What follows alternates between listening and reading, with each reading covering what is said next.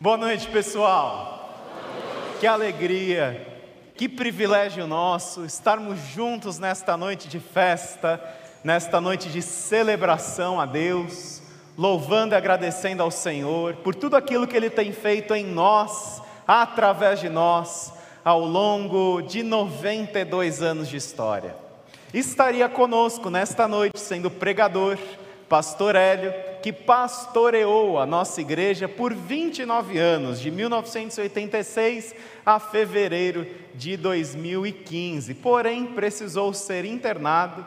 Ele já está bem, já está em casa, precisou tratar algumas pedras nos rins e ele, infelizmente, não pôde estar conosco nesta noite para ser o pregador. Mandou um abraço a toda a igreja. Em breve estará conosco, se Deus quiser. Vamos lembrar de orar por sua saúde, orar por ele, por sua família, pela irmã Eunir também. E ele não pôde estar e coube a mim a responsabilidade, o privilégio de estar aqui nesta noite e trazer algo do Senhor para nós, nesta noite de festa. Sentado como você está, abra sua Bíblia em Atos capítulo 1. Atos capítulo 1, nós leremos o verso de número 8.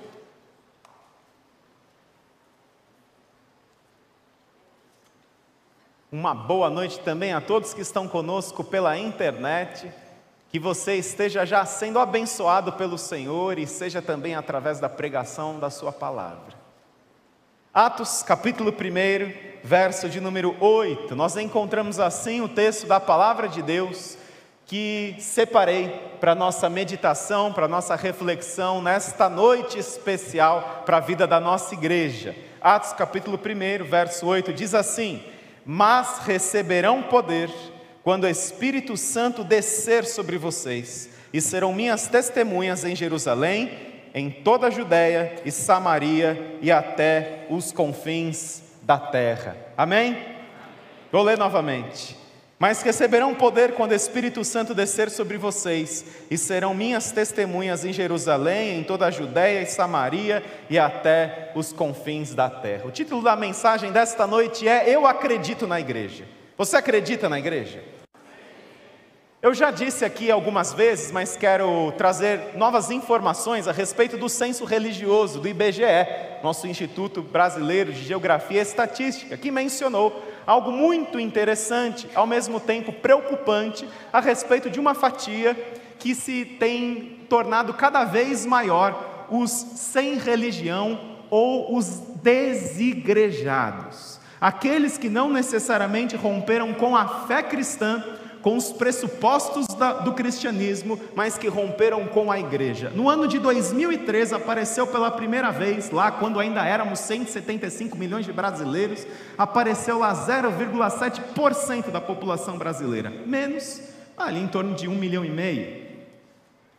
E apenas 0,7% da população brasileira. No ano de 2003, o tempo passou, 2010, esse número de desigrejados, aqueles que não têm um vínculo formal com a igreja, com a organização da igreja, esse número subiu para 2,9% da população brasileira. Em 2022, esse número chegou a 8% da população brasileira, num cenário aí de um pouco mais de 200 milhões de habitantes do nosso país. Mas quais são ali os dados que eles trouxeram que são para nós de reflexão e para analisarmos à luz até mesmo deste texto e da história da nossa igreja também. As informações que eles trouxeram é que os templos evangélicos no Brasil, eles cresceram exponencialmente 228% nas últimas duas décadas. Um crescimento de 228%. E o número de templos evangélicos é maior que o número de escolas e de hospitais no nosso Brasil uma igreja para cada 286 domicílios.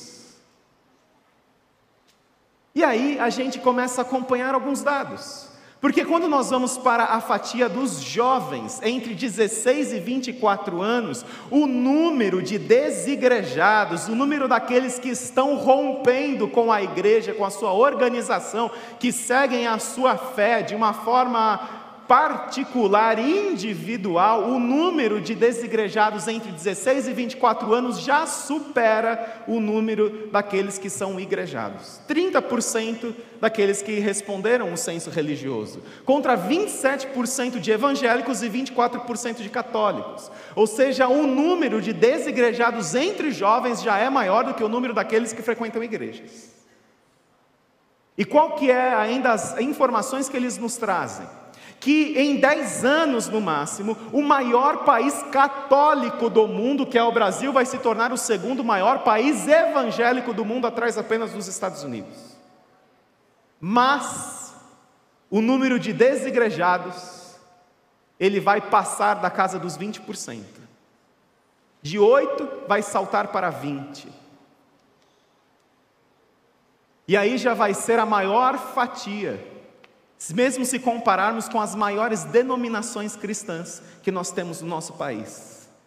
E o que está acontecendo com a igreja? Que ao mesmo tempo que ela atrai gente, ela afasta gente.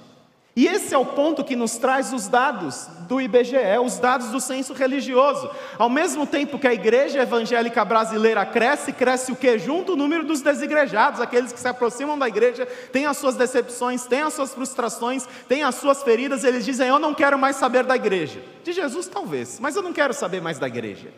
Eu me feri, eu me decepcionei, eu me frustrei, eu não quero mais saber da igreja. E nós vemos esse número cada vez aumentando mais e já é um número extremamente grande entre jovens de 16 e 24 anos.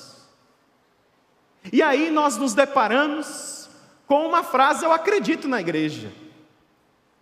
Mas eu penso que nós precisamos fazer uma pergunta a esta afirmação: Eu acredito na igreja. É qual tipo de igreja que a gente tem que acreditar? Porque parece que a igreja ela tem ao mesmo tempo que atraído pessoas, ela tem afastado pessoas.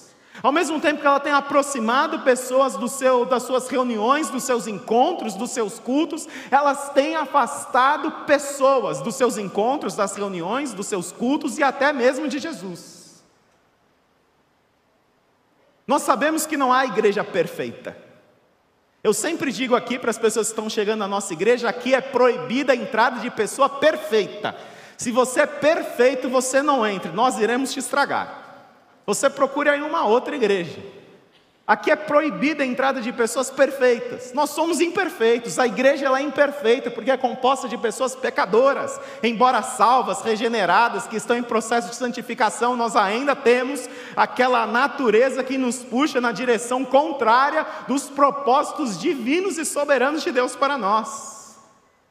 E nós ferimos pessoas, assim como nós somos feridos por elas também. E o que tem acontecido com a igreja é que ao mesmo tempo que cresce, ela afasta. Ao mesmo tempo que ela aproxima, ela faz com que as pessoas tenham uma aversão à igreja enquanto organização.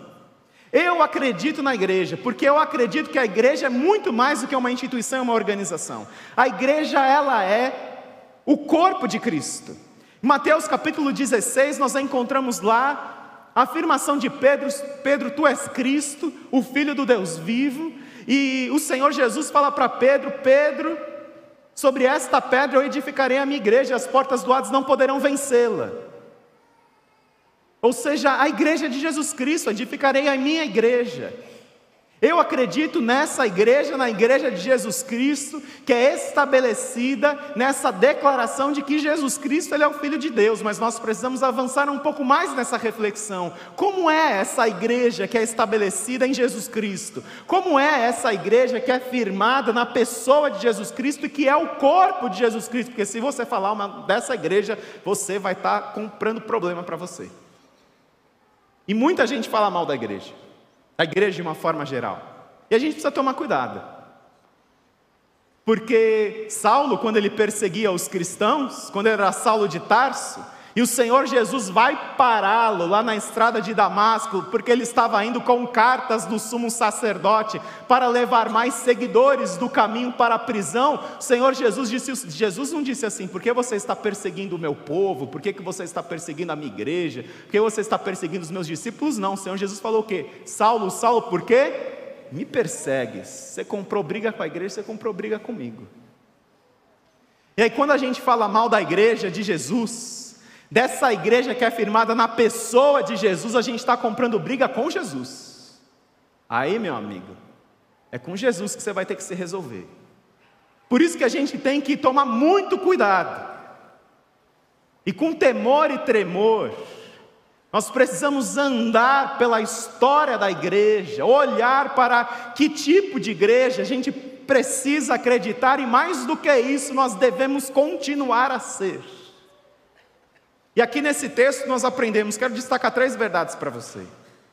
A respeito dessa igreja que nós somos chamados a ser, a igreja de Jesus Cristo, essa igreja que nós precisamos ser. Essa igreja que é o corpo de Cristo, essa igreja que, se você falar mal dessa igreja, você vai estar falando mal de Jesus. E você vai estar comprando briga com Jesus, não é com um estatuto de igreja, com um regimento, com um pastor, não, você vai comprar briga com Jesus. Essa igreja é a igreja que vive debaixo do poder do Espírito Santo. Debaixo do poder do Espírito Santo. É o que nos diz aqui esse texto. Mas receberão poder quando o Espírito Santo descer sobre vocês. Poder do Espírito Santo. E aí a igreja está procurando muitos outros poderes sem ser o do Espírito Santo. E aí a gente começa a ferir pessoas. Porque muitas vezes as igrejas estão muito interessadas em outros tipos de poder. Quando o imperador Constantino menciona a sua conversão, o seu sonho em que Jesus teria aparecido para ele dizendo com este símbolo você vai vencer, o sinal da cruz, em 394 depois de Cristo, ele torna o cristianismo a religião oficial do Império Romano, proibindo qualquer outra forma de expressão religiosa. E ali, meu amigo, é, é ladeira abaixo, porque vai ser a idade das trevas. Constantino vai colocar aquele símbolo nos seus escudos e ele vai vencer. Só que como é que ele vai vencer? Ele vai tentar vencer na guerra, ele vai tentar vencer no poder político, ele vai tentar vencer justamente militarmente, de uma forma que a igreja não é chamada a se envolver, porque quando Jesus está aqui subindo para o céu, em Atos capítulo 1, sabe o que os discípulos, sabe a pergunta que os discípulos fazem para Jesus em Atos capítulo 1, verso 6, você pode consultar sua Bíblia aí para você ver que eu não estou falando nenhuma coisa errada. Os discípulos eles se viram para Jesus e falam assim: Jesus, espera aí, você está subindo. Você está subindo, a gente vai ficar aqui, mas responde uma pergunta para a gente: quando é que o Senhor vai restaurar o reino a Israel? Quando é que Israel vai voltar a ser uma nação poderosa economicamente, militarmente, politicamente no mundo. Quando vai restaurar o reino a Israel? Fala para gente, Senhor, porque o negócio aqui está difícil no Império Romano, o pessoal fica aqui cobrando imposto, o pessoal fica aqui entrando nas nossas casas, o pessoal fica aqui nos oprimindo. Quando é que o Senhor vai restaurar? E o Senhor Jesus, ah, se eu fosse Jesus, eu falar assim: meu Pai amado, vocês não entenderam nada. Jesus, quando ele estava lá diante de Pilatos, o que, ele disse? Meu reino não é deste mundo, que se fosse eu convocaria 12 legiões de anjos para acabar com todo esse negócio aqui. Uma legião tinha 5 mil soldados. Ele convocaria 12 legiões de anjos para acabar assim, ó, com, aquele, com aquela coisa toda lá, com aquele interrogatório, porque Jesus não respondia as perguntas de Pilatos. Aí Pilatos falou assim: Jesus, você não vai responder nada, eu tenho poder para te soltar, eu tenho poder para te prender, você não vai falar nada. Você, eu não, meu reino não é desse mundo, você faz o que você quiser aí, você vai cumprir a vontade de Deus. Ele não estava muito preocupado, não, como a gente fica muitas vezes com questões políticas. O que você vai fazer está debaixo da soberania de Deus. E assim, se for para acabar com esse negócio aqui, não é Pedro que vai vir com aquela machadinha aqui para cortar a orelha lá do, do, do, do, do sacerdote lá que estava junto lá, do oficial. Não, vai ser assim, 12 legiões de anjos, assim, vai acabar de uma vez. É um suspiro e pronto. Esse não é o poder que a igreja deve procurar. Porque as nossas questões, as questões verdadeiras, os problemas da humanidade, eles não são resolvidos eles não são resolvidos apenas ou politicamente ou economicamente, eles são resolvidos através da pregação do Evangelho, porque é o Evangelho que muda as pessoas. Não é só educação. A gente pensa em educação, educação para todos, com certeza, a gente precisa pensar em educação para todos. Só que a gente vê muito pós-doutor aí fazendo aquilo que não deve, porque falta transformação no seu coração. E aí, quando Jesus vai usar poder do Espírito Santo, a palavra poder que ele vai usar é a mesma de Romanos 1,16: que o Evangelho é o poder de Deus para a salvação de todo aquele que crê. E sabe qual é a palavra aqui para poder? É dinamite. Ou seja, é uma dinamite. E a dinamite, ela altera por completo o estado das coisas onde ela é acionada. E essa igreja que a gente precisa acreditar, essa igreja que a gente precisa ser, a igreja que procura o verdadeiro poder. Como é que a gente muda as coisas? Através da pregação do Evangelho. Você, sendo cristão, onde quer que você esteja inserido em todos os contextos da sociedade, inclusive no contexto político. Nós precisamos de políticos crentes, políticos que temam ao Senhor Jesus. Nós precisamos de médicos, nós precisamos de advogados, nós precisamos de, de todo tipo de gente com todo tipo de profissão mas que faz a diferença entendendo que a transformação ela acontece de dentro para fora. A verdadeira mudança não é através de leis, porque aqui eles viviam um período de paz. A Pax Romana era uma paz terrível, era uma paz com armas, era uma paz com medo. A verdadeira paz, ela é do coração, ela é de Jesus. Esse é o poder que a igreja precisa procurar, é o verdadeiro poder, é o poder do Espírito Santo, é o poder do Evangelho. Mas não para aí, porque a igreja que nós precisamos ser não é apenas a igreja que procura, procura o poder do Espírito Santo, mas é a igreja que procura o poder do Espírito Santo para testemunhar, que é o que diz o texto aqui, e serão minhas testemunhas. E aqui eu acho muito interessante, porque o poder que a gente precisa, sabe para que, que é? É para você viver o cristianismo na sua casa. É para você viver a vida cristã lá no seu trabalho.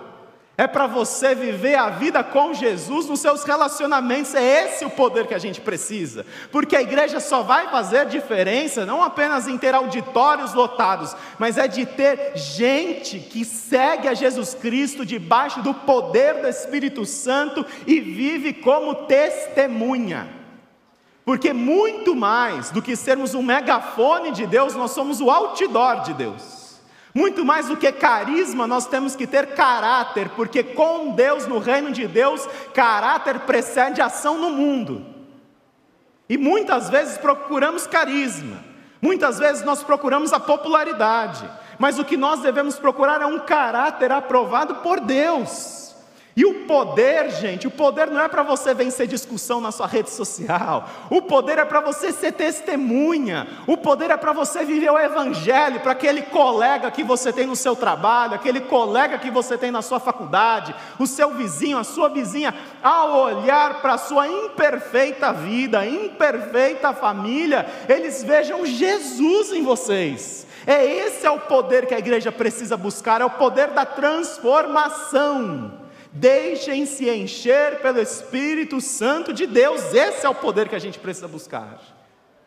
O poder que, quando terminamos esse culto, nós vamos para casa ansiosos por vivermos a vida cristã, por vivermos a fé cristã em todos os nossos âmbitos de ação e de relacionamento. E sabe o que é interessante aqui nessa palavra? Serão minhas testemunhas. Nós precisamos do poder do Espírito Santo para ser testemunha. Sabe qual é a palavra aqui na língua original para testemunha? É literalmente mártires. Mártires. Vocês receberão o poder do Espírito Santo para serem o quê? Mártires. Para vocês morrerem. É mártir. Para vocês serem mártires. Nós precisamos morrer. Paulo diz isso em Filipenses capítulo 1, verso 21, viver é Cristo e o morrer é lucro. O apóstolo Paulo se defendendo lá diante da liderança de Éfeso, em Atos capítulo 20, no verso 24, ele diz o seguinte: Todavia não me importo, não considero a minha vida de valor algum a mim mesmo, se tão somente puder completar e terminar a corrida que o Senhor me proporcionou o, ministério que o Senhor me chamou de testemunhar, e a mesma palavra mártires do Evangelho da graça de Deus, nós precisamos mais de mártires. Nós precisamos de mais pessoas que estão dispostas a morrerem por Jesus. E como é que a gente. Porque a gente vive uma liberdade religiosa no nosso país. Mas A gente pode viver essa questão de sermos mártires lá no nosso trabalho, quando você morre de vergonha de dizer que você é evangélico, que você é crente, porque também as pessoas têm um mau exemplo aí do que é evangélico, do que é igreja. E não é à toa que está aumentando o número de desigrejados. Aí você não quer se queimar. Você não quer dizer aí que você é de uma igreja, que você segue a Jesus Cristo. Você considera a sua a vida mais valorosa, a sua reputação e a sua imagem mais valorosa do que você dizer eu sou discípulo de Jesus. Eu sigo a Jesus. E eu e você demonstrar através da sua vida, nós precisamos ser essa igreja essa igreja que vive debaixo do poder do Espírito Santo para testemunhar, para ser mártir. E é o que nós vemos com esses apóstolos, porque Pedro e André eles foram crucificados. Há muita história a respeito do que aconteceu com os apóstolos. Todos foram martirizados. Pedro foi crucificado de cabeça para baixo porque ele cabeça para baixo porque ele não se achava digno de morrer na mesma posição de Jesus, porque Pedro era o cara, né? Ele falou assim: não, não, não, vocês vão me crucificar, mas não me crucifiquem na mesma posição de Jesus, porque eu não sou digno. Pode crucificar de cabeça para baixo. Ele foi crucificado em X, ele e André. João, diz a tradição que ele foi colocado num tonel de azeite fervendo, não saiu com um, um vermelhinho. Eu fui para a praia, estou todo vermelho aqui. Ele não saiu com um arranhão no seu corpo. Aí foi colocado no, exílio na ilha de Pátimos. Porque não morreu, o homem não morre. Aí vamos colocar ele lá na, na ilha. Aí o que, que aconteceram lá na ilha? Vamos calar esse último dos apóstolos na ilha, no exílio, numa prisão, no fim do mundo. O que, que acontece? O céu se abre para João. Porque quando as pessoas acham que podem parar a igreja, o céu se abre. Eu não sei o que você teme. Eu não temo quem possa ser presidente da república. Eu não temo quem possam ser os políticos, porque quem dirige a igreja é Jesus Cristo. E tudo está debaixo da soberania de Deus. O que a gente tem que fazer é testemunhar, é ser mártir. O que nós devemos fazer é entregarmos a nossa vida a Jesus Cristo, porque o que nós fazemos não é morrer para nós e viver para Jesus. E os outros apóstolos também foram martirizados. Um foi jogado de 30 metros e eles foram martirizados, porque eles tinham essa consciência, mas importa o evangelho, a gente fica com vergonha de falar que é crente lá na academia, fica com vergonha de falar que é crente lá no colégio, fica com vergonha de assumir que é, que é discípulo de Jesus lá na sua vizinhança. A gente precisa assumir a nossa identidade. Se você quer ver um Brasil transformado, é assim: é você assumir que você é crente, você dá testemunho direito e você levar as pessoas para Jesus. E aí a gente vai para a última verdade desse texto, porque a igreja que nós devemos ser não é apenas a igreja que vive debaixo do poder do Espírito Santo, que vive para testemunhar, mas é que vive debaixo do poder do Espírito Santo para testemunhar a todos, a todos, a todos. E aqui a gente vê em Jerusalém, toda a Judéia, Samaria, até os confins da terra, é para todo mundo. A gente precisa levar a mensagem do Evangelho para todos. E naquela época existia a grande rixa, a grande rivalidade entre judeus e gentios, era, era para todos. Para escravos, para livres, homens, mulheres, judeus, gentios, porque nós somos um em Cristo. A igreja precisava pregar aqueles que muitas vezes os seguidores, até mesmo que estavam se convertendo do judaísmo à fé cristã, queriam afastar. Esse não, esse não, esse é gentil, não conhece nossa tradição, não sabe quem foi Abraão, o pai Abraão, não sabe quem foi Isaac, não sabe quem foi Jacó, não conhece nada da nossa história. Vamos deixar isso lá de fora. Não, era para todos. E nós precisamos levar o Evangelho.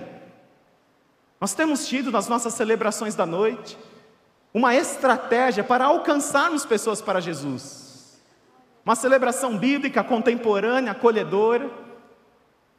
Nós estamos buscando trazer aqueles que muitas vezes não gostam de igreja, mas também que a igreja não gosta muito deles também não. É gente que muitas vezes a igreja não quer saber, acha que já tem assim, ticket direto para o inferno. Todos nós temos ticket direto para o inferno. Todos nós. Uma ida direta, assim, uma reta que não passa nem para pegar pedágio. Se não for Jesus, Nós estamos condenados para sempre. E o que nós precisamos ser é abrir as nossas portas para todos, todos estarem aqui e ouvirem do poder da mensagem do Evangelho, e é Jesus quem vai transformar, é Jesus quem vai mudar. Nós precisamos ser essa igreja. Nós precisamos ser a igreja que busca o poder do Espírito Santo, que busca o poder do Espírito Santo para testemunhar, para ser Marte, para entregar a sua vida e para testemunhar do Evangelho a todos. Nós precisamos continuar a fazer isso. E nós fazemos através de cada um de nós, quando nós assumimos o compromisso de sermos igreja. Nós queremos ser essa igreja, uma igreja que faz discípulos de Jesus e que os ajuda a crescer na direção de Deus, da igreja e do mundo, transformando pessoas, sociedade e cultura através da proclamação do Evangelho de Jesus Cristo. É o que nós queremos ser.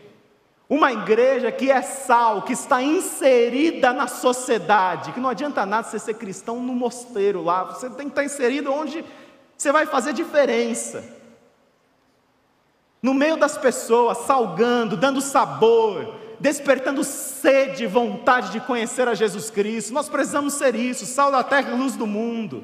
Nós precisamos ser essa igreja que olha para a palavra de Deus, a palavra inerrante, infalível, inspirada de Deus, e crê que é Jesus quem vai ter o poder de mudar todas as coisas. E é impressionante como as maiores transformações da história da humanidade. Você pode pesquisar a história dos avivamentos espirituais. As maiores transformações da história da humanidade aconteceram não na caneta de um político, mas aconteceu no avivamento da igreja.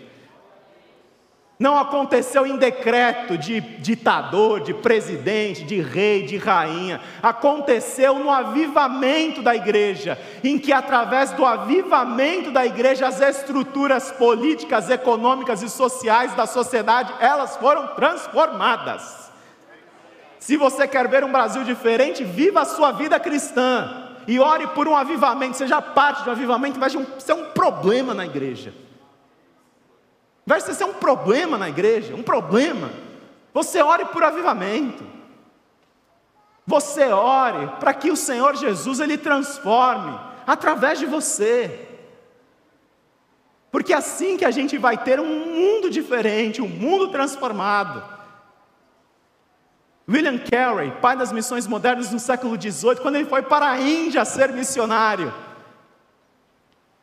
ele não apenas, entre aspas, pregou o Evangelho, mas ele pregou e ele viveu. Ele criou lá o primeiro Ministério da Agricultura da Índia. Ele erradicou o costume sati da Índia, que era enterrar a viúva com o marido morto. Enterrar viva, a viúva com o marido morto. Ele erradicou isso. Ele construiu a primeira gráfica.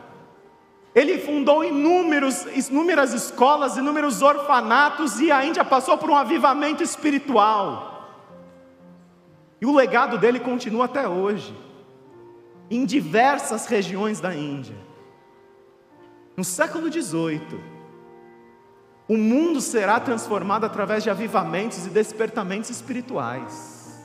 É o que nós precisamos clamar. Precisamos reclamar menos da igreja e orar mais. Reclamar menos, clamar mais.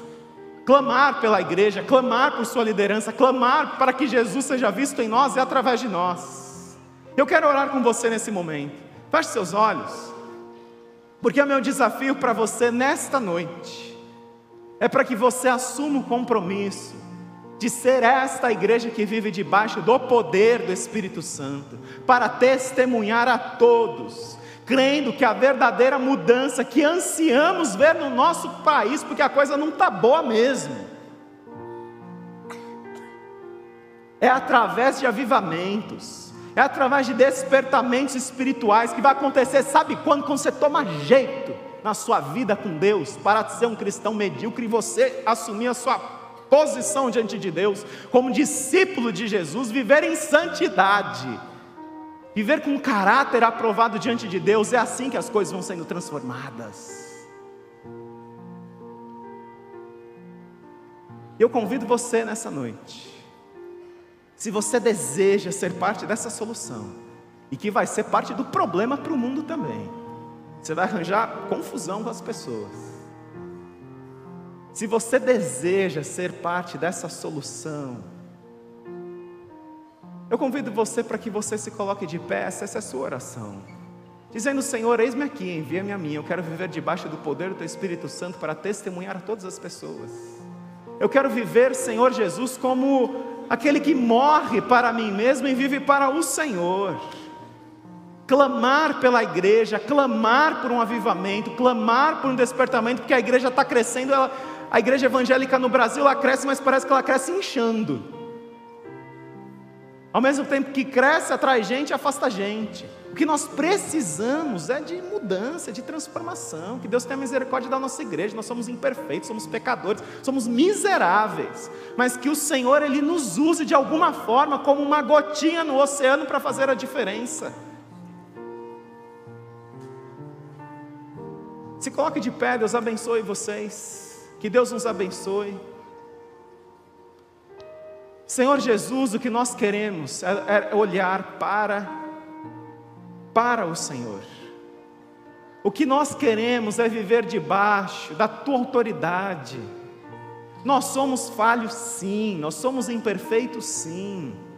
Mas, Senhor Jesus, que o Senhor nos cubra, que o Senhor traga para nós o infinitamente mais que o Senhor pode fazer e que nós possamos viver firmados no Senhor Jesus, debaixo do poder do Teu Espírito Santo, para testemunharmos a toda criatura, e que todo tipo de gente esteja aqui,